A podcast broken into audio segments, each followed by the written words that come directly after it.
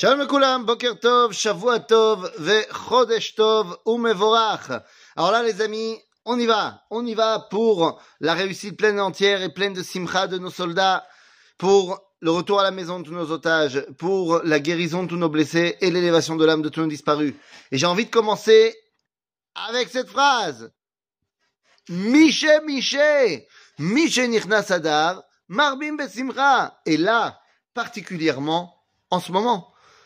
Oui, nous sommes dans le mois de Hadar Aleph.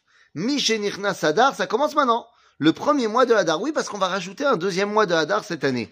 Et en fait, eh bien, tout est là. Lorsqu'on rajoute un deuxième mois, la question est de savoir quel est le mois qui a été rajouté. Est-ce que c'est le premier mois de Hadar qui est le mois officiel et Hadar Bet est le rajouté Ou est-ce que le Hadar Bet est le mois officiel et le premier mois Adar Aleph, et le mois rajouté. Eh bien, on va regarder au niveau de la halacha. Il est vrai, il est vrai que la question a été posée euh, dans la Gemara, dans le traité de Megillah, de savoir s'il y a deux Hadar, quand est-ce qu'on fait Purim? Est-ce qu'on fait Purim le premier Hadar pour le coller à Toubishvat ou est-ce qu'on fait Purim le deuxième Hadar pour le coller à Pessah? Et la réponse de la halacha, c'est qu'on va être sommer Geoula les Geoula. C'est-à-dire qu'on va, la Géoula de l'Égypte, évidemment, c'est une vraie Géoula, mais la délivrance qu'on a vécue à Purim, c'est quand même sympathique, donc on veut coller la délivrance de Purim à la délivrance de Pessah. Même si Purim n'est pas une véritable Géoula, parce qu'on est toujours esclave d'Achashverosh, il n'empêche que c'est quand même un grand sauvetage. Donc, eh bien, alachiquement parlant, on a collé Purim à Pessah, ce qui veut dire que, ben, de nouveau, alachiquement parlant, toutes les lois relatives au mois de Hadar, lorsqu'il y aura deux Hadar, seront le deuxième mois de Hadar. Les lois de Purim, enfin on fera Purim le deuxième Hadar, les lois des quatre parachiotes qu'on va lire, et ainsi de suite. Donc, et quelqu'un qui a son anniversaire en Hadar, eh bien ce sera en Hadar bête. C'est pour ça que moi, personnellement, j'ai mon anniversaire de mariage le 5 Hadar. Eh ben non, non maman, non, non, non, non, non, ma chère femme, ça ne sera pas dans deux jours, trois jours. Ça sera dans un mois. Mais oui, c'est comme ça.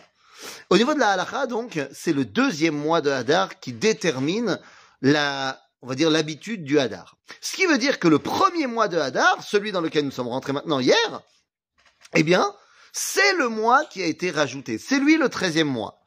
Et donc, il y a une simra toute particulière au mois de Hadar, Aleph. Pourquoi? Eh bien, parce que, pourquoi on rajoute un mois? On rajoute un mois pour une raison très simple il faut que notre fête de Pessah soit toujours au printemps. Or, vous le savez, le judaïsme a un calendrier qui est et lunaire et solaire, et donc, pour rattraper le, euh, le décalage qu'il peut y avoir au fur et à mesure des années, puisqu'il n'y a que 355 jours dans une année lunaire face à 365 dans une année solaire, donc au fur et à mesure des années, eh bien, ça peut créer un mois, deux mois de, hein, de décalage. Si bien que dans un calendrier uniquement lunaire comme celui des musulmans, eh bien vous pouvez avoir des fois le ramadan en été, des fois en hiver, des fois au printemps, et ainsi de suite. Donc, dans la mesure où dans la Torah on nous parle de Pessah comme étant Chodesh à Aviv, eh bien il faut toujours que ça tombe en, au printemps. Et donc c'est pour ça qu'on va rajouter un mois pour rattraper le décalage.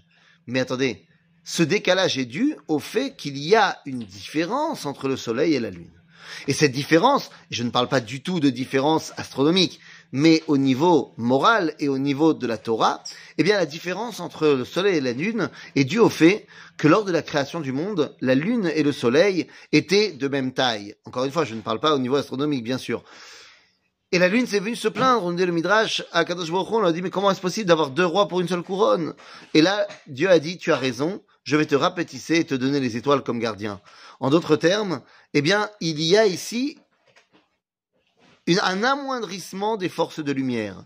Et Akadosh Baruch depuis la création du monde, alors que c'était nécessaire, eh bien, sans qu'il a besoin d'amener une kapara. C'est pour ça que le Midrash nous dit que Dieu nous dit à nous, avi walai kapara chez et Donnez-moi une kapara, un, sacrifice expiatoire, parce que j'ai amoindri la lune. Et c'est le sacrifice que, que nous amenons à Rosh Chodesh.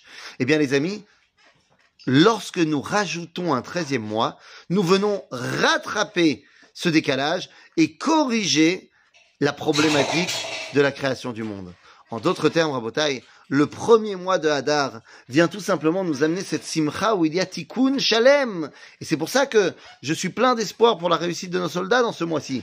N'oubliez pas que nous dit le Talmud que si tu as un problème avec l'égoïme, ne le règle pas en, en puisque Av c'est le moment qui est pas cool pour nous, mais qui est cool pour eux. Alors que si tu as un problème avec l'égoïme, règle-le en Hadar, parce qu'en Hadar c'est le moment où nous, le peuple juif, nous avons eh bien une force toute particulière. Et c'est pour ça que euh, ce mois de Hadar Aleph où nous rattrapons la course de la lune et du soleil, eh bien nous pouvons réaliser les paroles du prophète yukam. Le but de ce mois-là est d'être dans une joie qui dépasse même la joie de ce monde. Amen.